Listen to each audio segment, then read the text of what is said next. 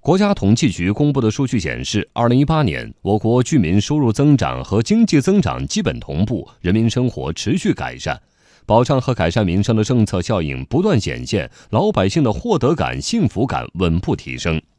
经济之声系列报道《中国经济新亮点》，今天请听：民生事业快速发展，托起稳稳的幸福。采制：央广经济之声记者牛萌。在刚刚过去的二零一八年，各项民生事业快速发展，给老百姓送出了一份份厚重的民生大礼包，人民生活持续改善。国家统计局局长宁吉喆表示，二零一八年我国居民收入增长和经济增长基本同步，居民收入和消费。较快增长，人民生活持续改善，人均的可支配收入实际增长六点五，快于人均 GDP 啊。其中啊，农村居民的收入增长是快于城镇居民。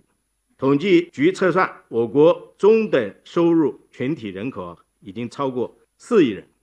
居民收入增长首先实实在在地体现在工资单里。去年十月一号，新个税法开始分阶段执行，个税起征点由三千五百元提高到了五千元。工薪族已经享受到了改革的红利。中体一局集团有限公司员工小陈说，自己每个月到手的工资大概是九千四百块钱，个税起征点提高后，一年能少交五千多元的税。每个月按照三千五的标准来扣的话，税率是百分之二十，这样算下来，每个月交的个税是有七百八十块钱左右。按五千扣税的话，这样子我的税率就变成了百分之十，每个月只需要交三百一左右的那个个税就可以了。呃，一个月节约了四百七吧，差不多，一年有个五千七八的样子。今年一月一号起，个税纳税人在五千元的基本减除费用和三险一金专项扣除外，还可以依条件享受子女教育、大病医疗等六项专项附加扣除。财政部副部长程丽华表示。个税改革增加了居民的实际收入。这一次个人所得税改革，应该说是多措并举。通过提高基本减除费用标准、设立专项附加扣除、调整优化税率结构等，使纳税人的税负呢得到了普遍降低。这些减掉的税收呢，都实实在在的进了老百姓的腰包，啊，增加了居民的实际收入。收入涨了，药费负担降了。从去年五月一号起。包括抗癌药在内的所有普通药品，具有抗癌作用的生物碱类药品进口关税降至零。截至目前，十七种抗癌药纳入医保报销目录，价格平均降幅达百分之五十六点七。国家卫健委提出，今年要从完善药品政策、完善国家基本药物制度、加强公立医院管理、配合开展医保支付方式改革等方面入手，破解百姓看病贵问题，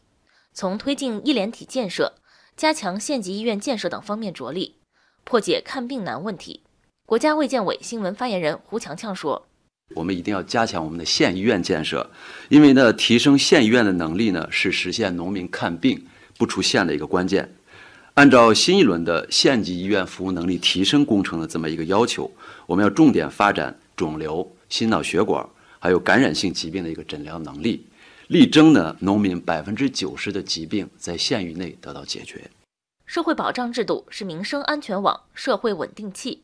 与人民幸福安康息息相关。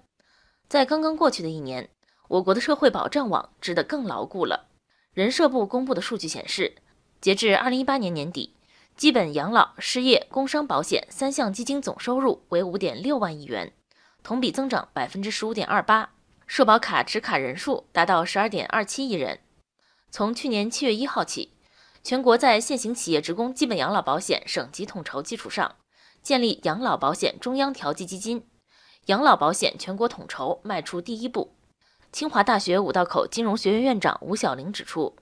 养老保险全国统筹可以调剂余缺，分散风险。现在结余多的都是劳务输入省，年轻的劳动力都是在沿海珠三角地区在打工，亏的就是呃入不敷出的，大部分都是劳务输出省，中西部地区，他们的人呢，年轻的时候到外面打工了，他的社保交在了劳务输入省，而他们养老的时候呢，他们这些钱带不回去。他们要回到劳务输出省去养老去，所以造成了呃劳务输出省它的亏空。全国统筹，我就认为是有道理的。今年，人社部将深入实施全民参保计划，发展多层次养老保障体系，满足不同群体的养老保障需求。满足居民的住房需求也是一项重要的民生工程。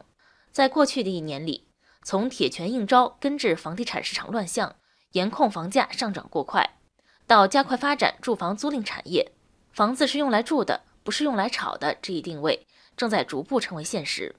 此外，住建部公布的数据显示，二零一八年全国各类棚户区改造开工六百二十六万套，顺利完成年度目标任务，完成投资一点七四万亿元，民众居住条件继续改善。住建部表示，今年将重点抓好包括以稳地价、稳房价、稳预期为目标，促进房地产市场平稳健康发展在内的十个方面的工作。住建部相关负责人。以加快解决中低收入群体住房困难为中心任务，健全城镇住房保障体系；以解决新市民住房问题为主要出发点，补齐租赁住房短板。